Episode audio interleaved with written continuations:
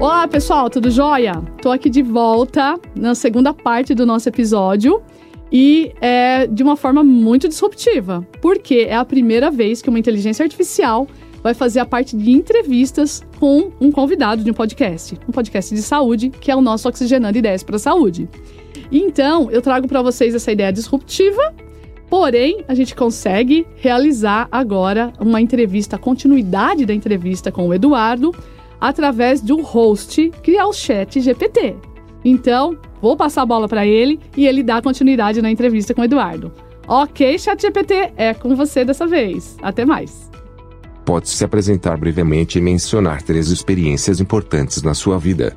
Meu nome é Eduardo Mangione, eu nasci aqui em São Paulo, tenho 45 anos de idade, tenho três filhos.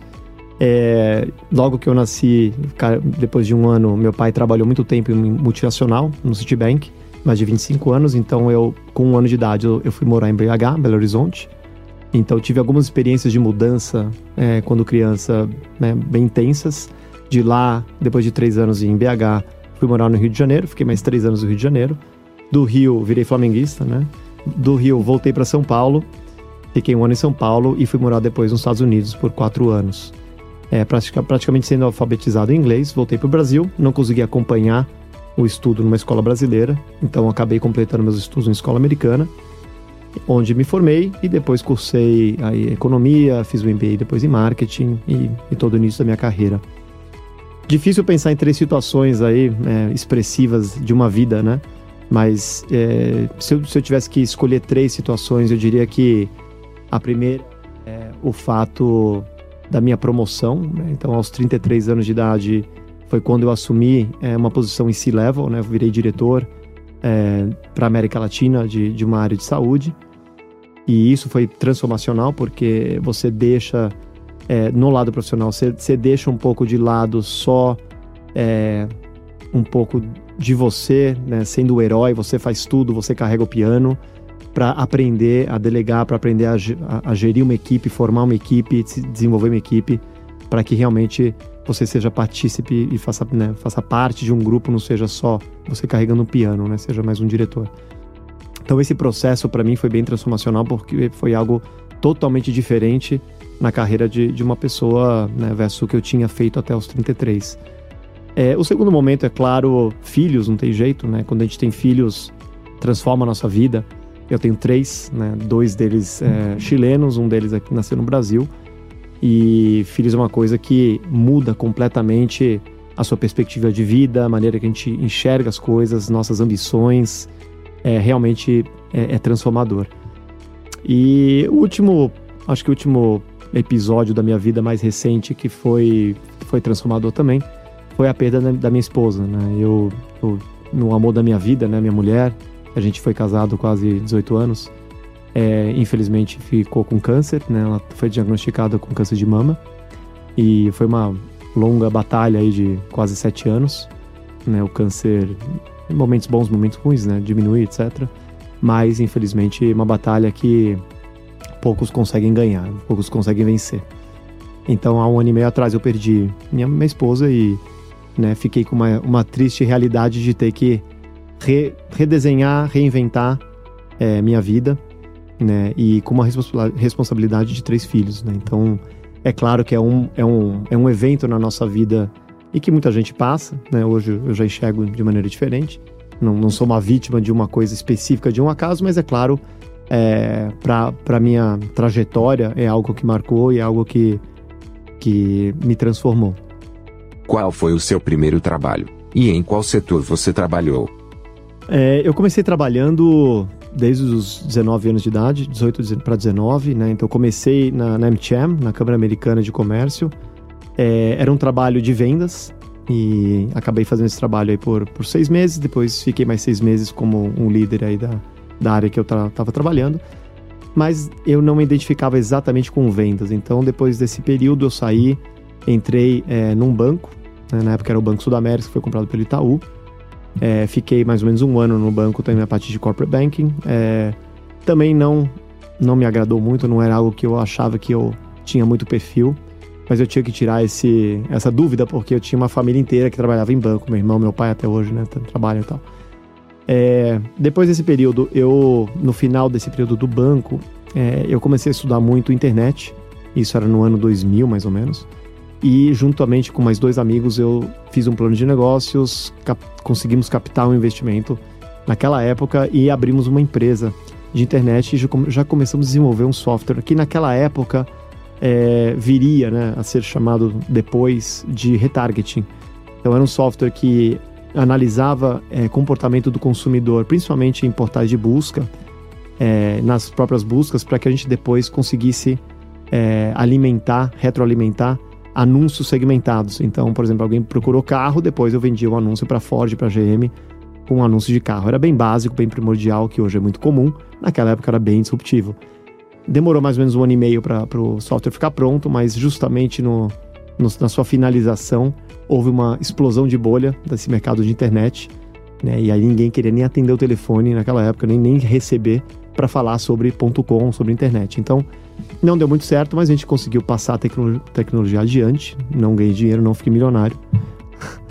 e de lá eu acabei indo para uma consultoria, fiquei mais um período numa consultoria. E da consultoria ingressei na Procter Gamble, na P&G, que é uma multinacional, a maior multinacional de bens de consumo do mundo. Eu acabei passando aí boa parte da minha carreira, quase 14 anos, é, trilhando algumas experiências diferentes aí na, na P&G. O que o motivou a entrar na área da saúde? E quando isso aconteceu? A minha experiência com a área de saúde veio na P&G, né? Então eu, eu acabei entrando na Procter Gamble para cuidar de medicamentos, né? A P&G é, ela tem medicamentos mais na, na, área de OTC, que são over the counter, são aqueles medicamentos que você não precisa de uma receita médica, uma prescrição para comprar. E acabei me interessando muito por, por esse negócio. Minha primeira marca é, que eu assumi foi Hipogloss. Logo depois eu peguei Vic e Metamucil, que são marcas bem famosas né, nesse, nessa área. E realmente fui aprendendo né, o que é o marketing, o que é a gestão de marca e tal. É, mas eu gostei muito da particularidade da saúde, né, que trazia, um, trazia um, um, ingrediente diferente. Por quê? Porque não era marketing puro, né, não é posso fazer qualquer coisa, não tem limite. A gente tem uma coisa que chama regulatório, né, quando a gente trabalha com saúde. E o regulatório, ele, ele traz uma série de guardrails, né, que a gente chama que são barreiras onde você pode ou não né, é, anunciar, falar da marca, etc. Então, é, não era tão simples, todos os anúncios eram aprovados pela área regulatória, tinha que, ser, tinha que passar pela área regulatória, a área jurídica também, né, para que a gente conseguisse né, fazer um trabalho legal. E tinha desafios enormes. Né? Quando você tem restrições maiores, você, você tende a, a, a ser mais criativo, né? porque você precisa sair e, e dar um jeito de, de passar sua mensagem de maneira efetiva, maneira relevante, né, e que toque o coração e a mente de, de, um consumidor, mas com algumas restrições no caminho.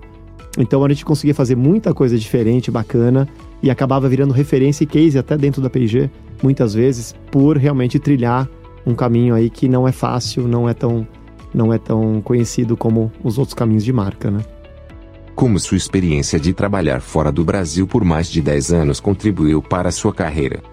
É, boa pergunta. Então, depois de dois anos e pouco aqui no Brasil pela PG, né, eu fui oferecido uma posição para assumir uma vaga na Venezuela. Na época, muitos amigos meus até falam, até brincavam, pô, mas você fez alguma coisa de errado na empresa, está indo para Venezuela, tanto lugar para ir, né? Mas era a sede da, da PG em um lugar maravilhoso, com pessoas maravilhosas, um povo, um povo é, espetacular, né? E acabei ficando lá com uma experiência muito rica de dois anos e meio, né? Onde eu toquei toda uma área de papel, né? Que incluía papel higiênico, papel toalha, etc. E dessa posição, depois de dois anos e meio, me abriu uma outra oportunidade de carreira, né? De seguir com a P&G, com a Procter, com uma, uma posição regional, ou seja, América Latina, mas me mudando para o Chile. Né? No Chile eu acabei indo, fiquei mais cinco anos é, no Chile, é, com uma experiência espetacular também, bem, bem diferente, é, onde eu toquei, voltei a tocar as marcas de saúde, mas dessa vez olhando um escopo regional, né, então toda a América Latina, e também um escopo multifaceta. Eu, eu olhava o que a gente chamava de, de delivery, né, então toda a execução e PNL, quer dizer, os, os, os, os balanços aí dos, dos diferentes países para a marca, mas ao mesmo tempo eu olhei, eu olhei também e cuidei de design, né, então todo pipeline, roadmap, de consumidor, de lançamento de produtos, de marca, com o global, né, era parte fundamental desse trabalho. É, com esse trabalho e com os resultados, né, vieram mais oportunidades internacionais. Então, daí, né, a P&G me convidou para ir para o Panamá, né, passar um tempo né, assumindo a diretoria já aí da, da, da área de saúde para América Latina, onde eu passei a, a, ter esse cargo por mais dois anos né, e alguns meses, tocando todo esse, esse business na América Latina, já com, obviamente, outra, outro nível de senioridade, outro nível de responsabilidade, né, mas sem dúvida nenhuma é, você ter a flexibilidade de aceitar diferentes desafios, né, contribui muito com o crescimento de carreira, porque uma das coisas que se busca muito, né, num profissional, sem dúvida, é um profissional que tem resiliência, que queira aprender, né, que, que tem flexibilidade, tem jogo de cintura. O brasileiro tem muito isso. Né, e eu acho que para eu realmente galgar a escada que eu, que, eu, que eu galguei na minha carreira, sem dúvida nenhuma, é, ter aceitado desafios internacionais foi algo que fez uma baita diferença. Com base em seus erros e acertos, quais são suas dicas para quem deseja uma carreira internacional? Boa pergunta. É, eu, tenho, eu tenho bastante experiência para poder responder na minha visão, mas vamos, vou tentar categorizar prós e contras aqui de uma, de uma carreira internacional. Nos prós, né, a gente tem algumas coisas muito legais, muito relevantes. Acho que a primeira delas é conhecimento de outra cultura. Né? Você tem a oportunidade de conhecer culturas, conhecer comportamentos diferentes do seu é, e se adaptar a isso. Não, não é simples, é óbvio, né? mas é, é uma riqueza gigantesca né, para o seu arsenal de, de conhecimento. Eu acho que te, te prepara muito melhor, te deixa muito mais empático né, para conhecer as pessoas, seus problemas, entender as pessoas. Então, sem dúvida, isso é riquíssimo. Uma outra, é, um outro ponto super importante é a, a língua, né? Quer dizer, você é obrigado a aprender outras línguas e, sem dúvida nenhuma, né? Já tem muito estudo, inclusive, falando a mesma coisa. Quando você é, aprende um instrumento ou aprende uma nova língua, você começa a abrir é, sinapses que, que não existiam no seu cérebro anteriormente, né? Então, eu não tenho dúvida nenhuma que deixa você muito mais forte mentalmente, né? É um desafio aprender uma língua. E, e é óbvio que, é, que acho que para complementar os, a sua formação profissional, é excepcional você conseguir falar né, é, mais de um idioma. Sem dúvida é muito, muito legal. Tem um aspecto também de carreira né, profissional, de estar em contato com outras práticas de negócio, com outras indústrias, outras áreas. Né? Então, nesse exemplo que eu comentei, por exemplo, eu fui tocar papel higiênico, não entendia nada de papel higiênico, nunca vi um, nunca escolhi uma, um papel toalha, nem sabia para que servia né? E você tem, tem que virar um especialista nisso, entender produto, entender consumidor, entender comportamento. Quer dizer, eu não teria nada disso se eu não tivesse me arriscado e me jogado. E outro, tudo isso numa outra língua, né? em outros países que eu nunca tinha, nunca tinha pisado. Então, é, esse baita desafio, sem dúvida, é um sacrifício, mas te faz crescer muito profissionalmente. Né? Você ganha muito é, como profissional. Agora, tem, tem contras, né? Quais são os contras? Geralmente, uma carreira internacional é, você tem alguns sacrifícios aqui na mesa. O primeiro deles eu diria que é o sacrifício de tempo. Né? Geralmente, posições internacionais são posições que não é uma, um país, né? São mais de um, é mais de um país, uma, é, às vezes é uma região, às vezes é o globo.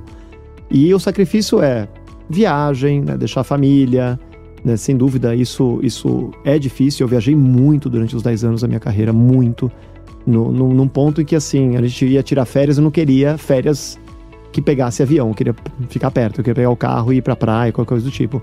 Eu não aguentava mais pegar avião. Então, dizem que o ser humano se acostuma com tudo, né? Viajar é muito gostoso, é muito legal, mas é uma coisa que acostuma pro mal, né? Não é tão legal assim quando você faz em demasia. Então, é, esse é um deles, sem dúvida, né? O, o tempo com a família, a viagem é, um, é, uma das grandes dificuldades. A outra é a adaptação cultural. Né? Não é uma coisa é, pequena, né? é uma coisa grande. Você mora em outro país, você não é o nativo, o residente daquele país, você não entende perfeitamente bem a cultura, a cultura não é igual à sua. Né? Então, é, você tem que se adaptar, você tem que ser maleável, você tem que entender é, e, de alguma maneira, participar daquela cultura não é algo simples. Né? Tem muita gente que não consegue. Aliás, eu acho que eu, se, eu, se eu dissesse que o fator número um é o fato da, da esposa, do marido ou da própria, própria, profissional não se adaptar à cultura. Eu acho que esse é o fator número um de por que, uma carreira internacional não dá certo. Realmente, eu diria que é o que é o primeiro, tá? Então, é, é um aspecto que parece é, pequeno, mas realmente ele é gigantesco. Né? Se a sua vida pessoal não funciona bem, não, você não consegue dar continuidade com uma vida profissional. Não tem como. Ela é né, praticamente conjunta. Então, eu acho que, para resumir, eu diria que essas duas, esses dois pontos de contra são os dois principais. Resumindo, é, de qualquer jeito, eu recomendo para todo mundo é, que tiver a oportunidade de perseguir uma carreira internacional, eu acho que é espetacular. Para mim, pessoalmente, teve um crescimento, um ganho brutal, né, brutal, como pessoa, como profissional, que eu não teria se eu tivesse ficado só no Brasil.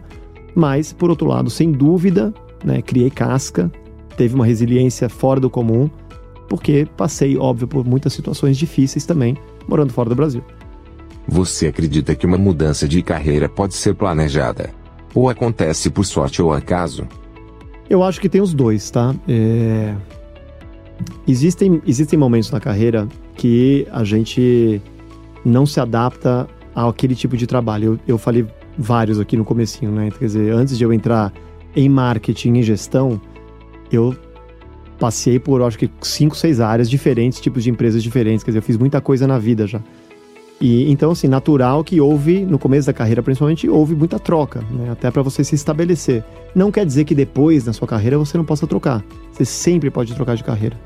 O que eu acho super importante para isso, então aí sim, é você estar bem preparado, né, para qualquer coisa. Então, pode acontecer por acaso? Pode. Né? Amanhã você é convidado para assumir uma área que você não entende muita coisa, mas você aos poucos né, estuda, aprende e se rapidamente se torna um especialista.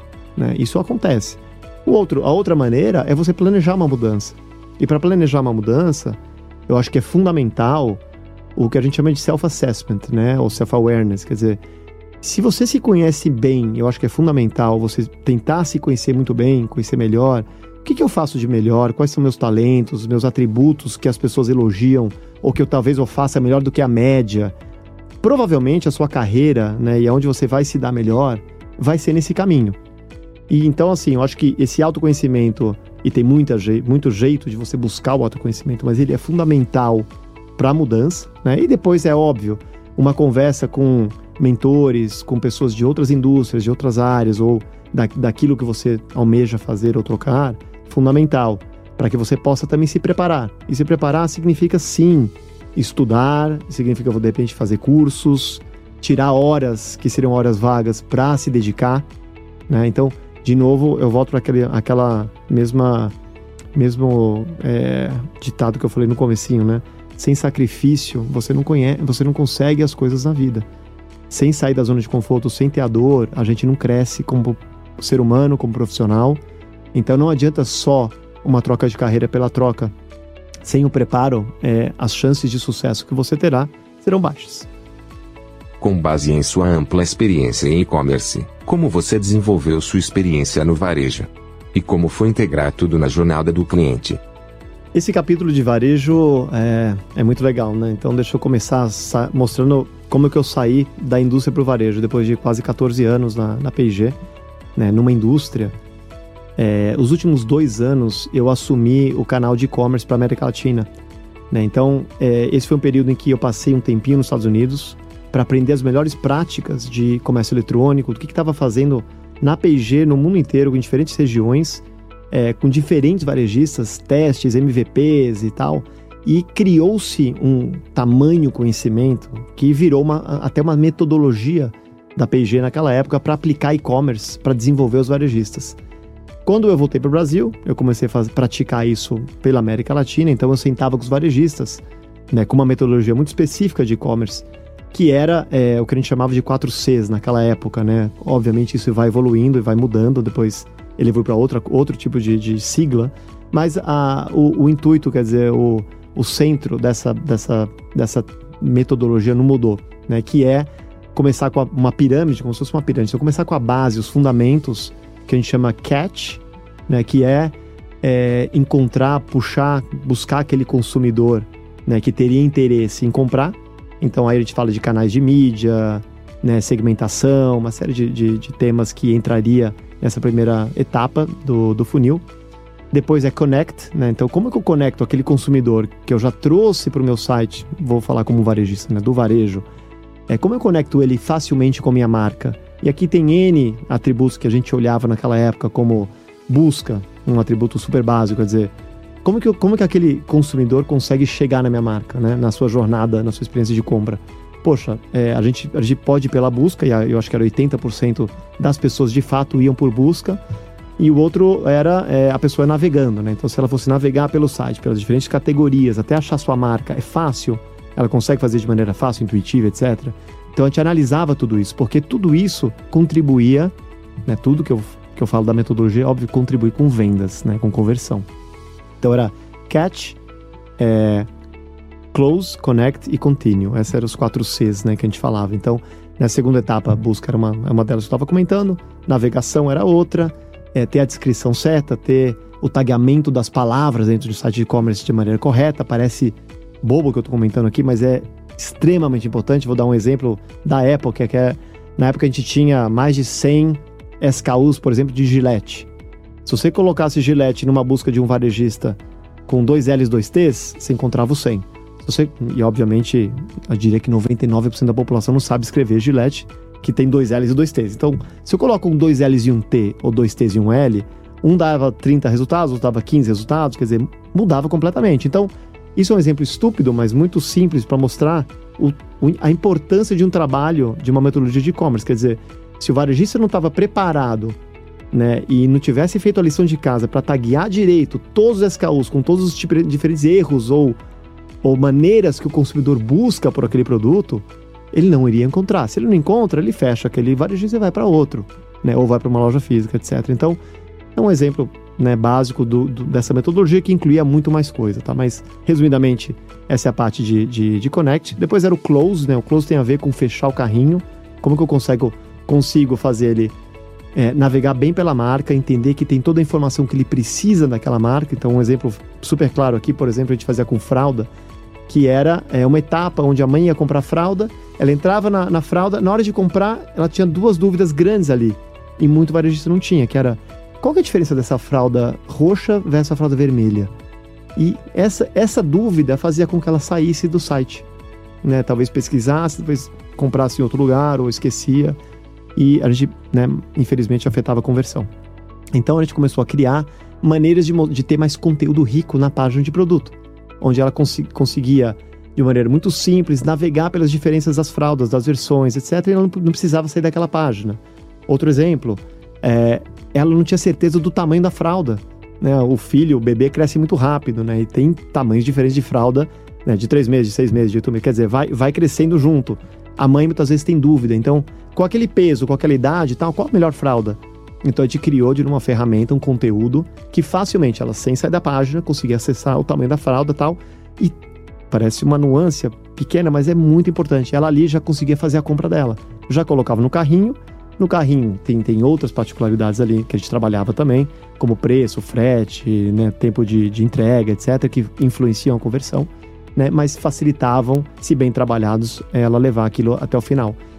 Quando você chegava no topo da pirâmide, quer dizer, dessa jornada né, de compra, que é uma jornada complexa, rica, gigante, você tinha toda a parte que a gente chama de, de é, recorrência, né? então lealdade. Como eu faço esse consumidor voltar para minha loja? Mas o que acontece? Por que contei toda essa metodologia, toda essa história? Porque a gente chegava muito no varejista e ele falava, poxa, eu quero abrir um plano de assinatura de fralda. E a gente falava, poxa, mas é, vamos entender um pouquinho primeiro só como que está o seu desenvolvimento em fralda para a gente falar do plano. Quer dizer, aí a gente olhava, a busca estava tudo errado, ele não tinha as imagens corretas no site, a mulher não conseguia, quer dizer, uma consumidora não conseguia achar facilmente a fralda né, para comprar. Então, tinha N etapas, né, que é muito mais lógico a pessoa seguir com uma metodologia, para depois, no final, quer dizer, aí sim ela vai se preocupar com recorrência. Isso não é a maior preocupação no momento. A maior preocupação, isso é, isso é um fato, é de que 90% das pessoas que entravam no site, 95, 99 às vezes, dependia do site, navegavam e não compravam. Então, a gente tinha um problema muito mais atrás do que uma recorrência. Então, é um pouquinho do trabalho que eu comecei a fazer e que me levou a ter um, um olhar muito forte para varejo, muito mais dinâmico, muito mais rápido. O varejo, ele não espera, né? O varejo é dia a dia. Todo dia parece que é uma empresa nova, é um dia novo, tem metas de venda nova, quer dizer, tudo começa de novo. na, na, indústria esse tempo é um pouco mais passado. Então aí cresceu meu interesse para o varejo, quer dizer, eu fiz uma carreira depois de sete anos no varejo, eu assumi é, como CEO de uma, de uma startup de médio porte, que era a primeira farmácia né, a vender só, só pelo e-commerce no Brasil. Depois de quase três anos e pouco, eu fui assumir uma posição de C-Level na Unofre CVS, na época que a CVS, é, que é uma das maiores farmácias do mundo, americana, comprou a Unofre e estava introduzindo sua marca aqui no Brasil. Infelizmente decidiu sair do Brasil e vendeu sua, sua parte aqui para a Raia do Brasil, onde eu passei mais um ano como diretor de e-commerce, diretor de trade e, e ads, é, e até assumir uma outra posição fora do varejo. Mas foram quase oito anos aí de, de varejo. Como você lidou com a mudança de cultura e a necessidade de transformação digital na sua empresa atual como CEO? Excelente pergunta. É... Eu estou na eFarma há praticamente três anos. É uma empresa de 23 anos e uma empresa que carregava uma cultura já né, muito proprietária, muito, muito dela. E cheguei com uma missão de transformar a companhia, né, é, passar por uma transformação digital muito grande, né, para incorporar o que é mais, de mais atual, mais importante, para a gente conseguir levar a empresa para outros caminhos, outros patamares de escalabilidade. E foi mais ou menos o que eu, que eu fiz. Né? Durante esses três anos, a gente é, fez muito investimento em transformação digital mais duro, né, mais conhecido como mudar os sistemas, atualizar sistemas, colocar né, é, APIs, colocar microserviços, né, para a gente ter coisas, sistemas muito mais robustos, flexíveis para se conectar com ecossistemas né, e com parceiros, com clientes, etc. É, mas isso é basicamente o esperado né, de uma gestão de transformação digital. Tem uma segunda parte muito importante da transformação que tem a ver com cultura, né, que tem a ver com pessoas. Né? Nós somos uma empresa de quase 500 funcionários, é uma empresa já de médio porte importante, em que a gente se propõe a entregar serviços de altíssima qualidade para clientes extremamente exigentes. Tá? E para isso, para tanto, né, a gente precisa ter pessoas muito bem preparadas, pessoas com perfil muito específico, né, é, que estejam atualizadas, engajadas, né, e que elas próprias incorporem inovação, incorporem tudo que há de novo, é, e que entendam toda a transformação que a gente passou nos últimos 5, 10 anos, né, e que continuamos passando pela frente. Então, aqui tinha duas opções, né, a gente poderia mandar todo mundo embora, começar do zero, né, ou a gente podia investir nas pessoas, né, e, realmente trazer esse conhecimento, né, premiar esse conhecimento. Então a gente acabou construindo uma cultura na né, Farma muito, muito legal, muito diferente, em que a gente é, descentralizou muito é, é quase como inverter a pirâmide mesmo, né? O, o empoderamento das pessoas aqui foi muito importante para que elas fossem é, autoras do seu próprio destino. A gente investiu muito é, em capacitação, né? Então a gente trouxe cursos de reskilling, de upskilling, para que as pessoas pudessem entender as, as áreas que elas tinham que entender melhor, aprender. Então, um exemplo é, prático: a gente é, opera mais de dois anos e meio com metodologias ágeis pela empresa inteira né, em formatos de squads, etc. Então, para quem nunca trabalhou num formato de um squad, não saber o que é um Scrum, que, como que funciona o Agile e processos aí de né, criativos, design thinking, ou como que são as dailies, etc. Quer dizer, quem nunca trabalhou com isso, para começar a trabalhar amanhã, é, é, diferente, quer dizer, um outro tipo de trabalho, uma outra proposta, trabalhar com OKRs, que são trimestrais, já não são metas anuais, né, que deixa uma dinâmica muito mais ágil na empresa, de fato, de pequenas entregas, MVPs, essa cultura de, né, de, de Open End Innovation, de se conectar para fora também, porque a gente não tem todas as respostas, a gente nem to, não tem todas as inovações. Todas essas etapas de, de, né, de transformação de um profissional e de um método de, método de trabalho não são simples e não são imediatos. Então, houve aí sim investimentos enormes durante dois anos, né, dois, três anos, a gente continua investindo para que as pessoas se atualizassem e tomassem as rédeas. E eu vou falar, sem dúvida nenhuma, isso teve um resultado espetacular. Não só a gente criou uma nova cultura na companhia, né? uma cultura de resultado, uma cultura de mudança, de transformação, de inovação, é, como a gente teve resultados espetaculares nos últimos três anos. Não só resultados financeiros, mas de conquistas de novos clientes. Né? Ano passado a gente bateu um recorde de conquistas de novos clientes da empresa. A gente acabou criando uma cultura muito inclusiva, muito diversa, abraçamos causas de SG muito transparentes, né? Inclusive criamos um site até para isso hoje, em que tem as nossas principais métricas né, sendo seguidas nos próximos cinco anos, até 2025 aí, na verdade, para uma série de fatores onde a gente quer levar a companhia é, para uma companhia realmente de alto perfil, é uma companhia sustentável, uma, uma companhia com alta governança. A gente acabou renovando muitas qualificações da companhia, então hoje a gente tem a SOC 3 tipo 3, que é, desculpa, SOC 3 tipo 2, que é uma certificação super forte e difícil de tirar, né, sobre, sobre, uh, sobre os nossos números, nossos, nossos dados, né, a confiabilidade desses dados, que, que é algo importante. A gente virou uma empresa Great Place to Work, com muito orgulho, quer dizer, reconhecido por, pelos colaboradores, né, como uma empresa inclusiva, uma, uma, empresa legal de trabalhar, uma empresa que, que você recomendaria para o seu amigo, para o seu parente. A gente está entre as cinco empresas, melhores empresas para trabalhar em Barueri, né? E a gente foi eleito faz um mês, muito bacana também, é uma das dez melhores empresas do Brasil para mulheres trabalhar. Tá? Então, é, aqui são algumas das conquistas, né, que a gente vem é, galgando aqui, né, e, e, e recebendo, né, de um trabalho, né, que foi, né, que começou a ser feito há três anos atrás para cá, mas que tinha por meta, por objetivo realmente a gente transformar uma empresa de serviço, é, trazendo ela né, para a atualidade, incorporando ferramentas né, muito mais fortes, muito, mais relevantes, atuais aí de, de gestão, né, é, trazendo mudanças significativas nos nossos produtos e serviços, né, que hoje são de ponta, com, uma, com cabeças muito fortes e, óbvio, investindo muito em talento. Né? A gente tem hoje um grupo é, extremamente talentoso na Farma, que é o que eu acho que faz total diferença. E aí eu desafio qualquer um a, a realmente conversar com o nosso, com o nosso grupo de gestão, né, que são líderes espetaculares aí, cada um na sua área, realmente atuando com uma autoridade de conhecimento, né, fazendo cursos e, e, e se atualizando muito frequentemente para trazer o melhor aí para o mercado. Então, como eu já respondi muita coisa e falei bastante, tá na hora de a gente inverter os papéis, eu voltar a ser o host do Oxigenando Ideias para a Saúde e perguntar para você algumas coisas que eu também tenho curiosidade, dentro da nossa batalha Human vs Tech. Então, a primeira pergunta que eu vou ler para você é o seguinte: se você, ChatGPT, fosse CEO de uma empresa de serviços, você investiria mais em humanos ou mais em tecnologia? Eu investiria em ambos. Acredito que a melhor estratégia para qualquer empresa é encontrar o equilíbrio certo entre investimentos em tecnologia e em recursos humanos.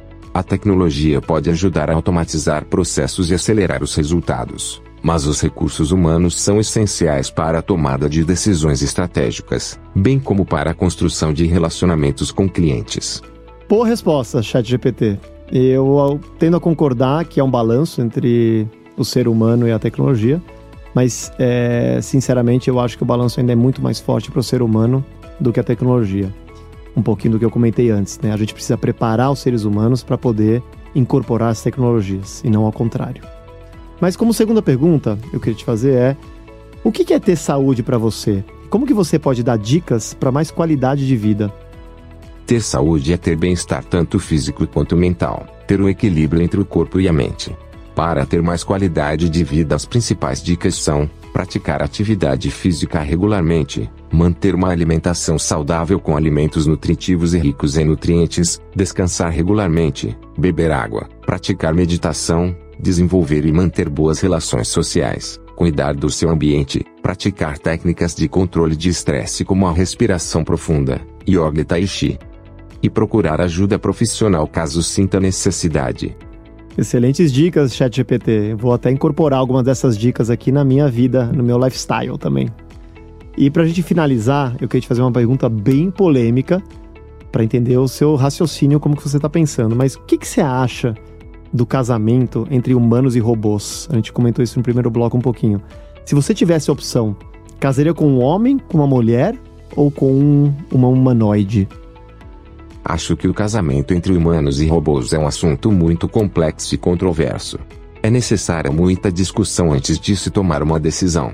Se eu tivesse opção, eu escolheria casar com uma mulher, pois acredito que isso permitiria a criação de laços mais fortes e significativos. Muito boa resposta, ChatGPT. Eu concordo com você. Mas, ao mesmo tempo, eu acho que é uma resposta talvez enviesada por programadores masculinos, né? É, mas a gente tem muita controvérsia, muito pano de manga para esse assunto aí de, de inteligência artificial e sua evolução. De qualquer jeito, eu queria terminar aqui agradecendo sua participação especial. Realmente, ser entrevistado por uma inteligência artificial foi algo diferente, né? Foi um sabor diferente do pro nosso podcast. Queria agradecer a Lu, né, por ter feito um trabalho excepcional aí como host. E óbvio, principalmente, eu queria agradecer você, né, por estar por, por tá escutando, por estar tá nos assistindo é, a esse episódio diferente, a essa edição especial que a gente preparou com tanto carinho. E convido que você continue a nos acompanhar em todas as redes sociais, né, e principalmente no Spotify, que tem sido o nosso canal aí de maior audiência, para os próximos episódios que estão vindo com muita força e com muitas mudanças também. Obrigado e até a próxima.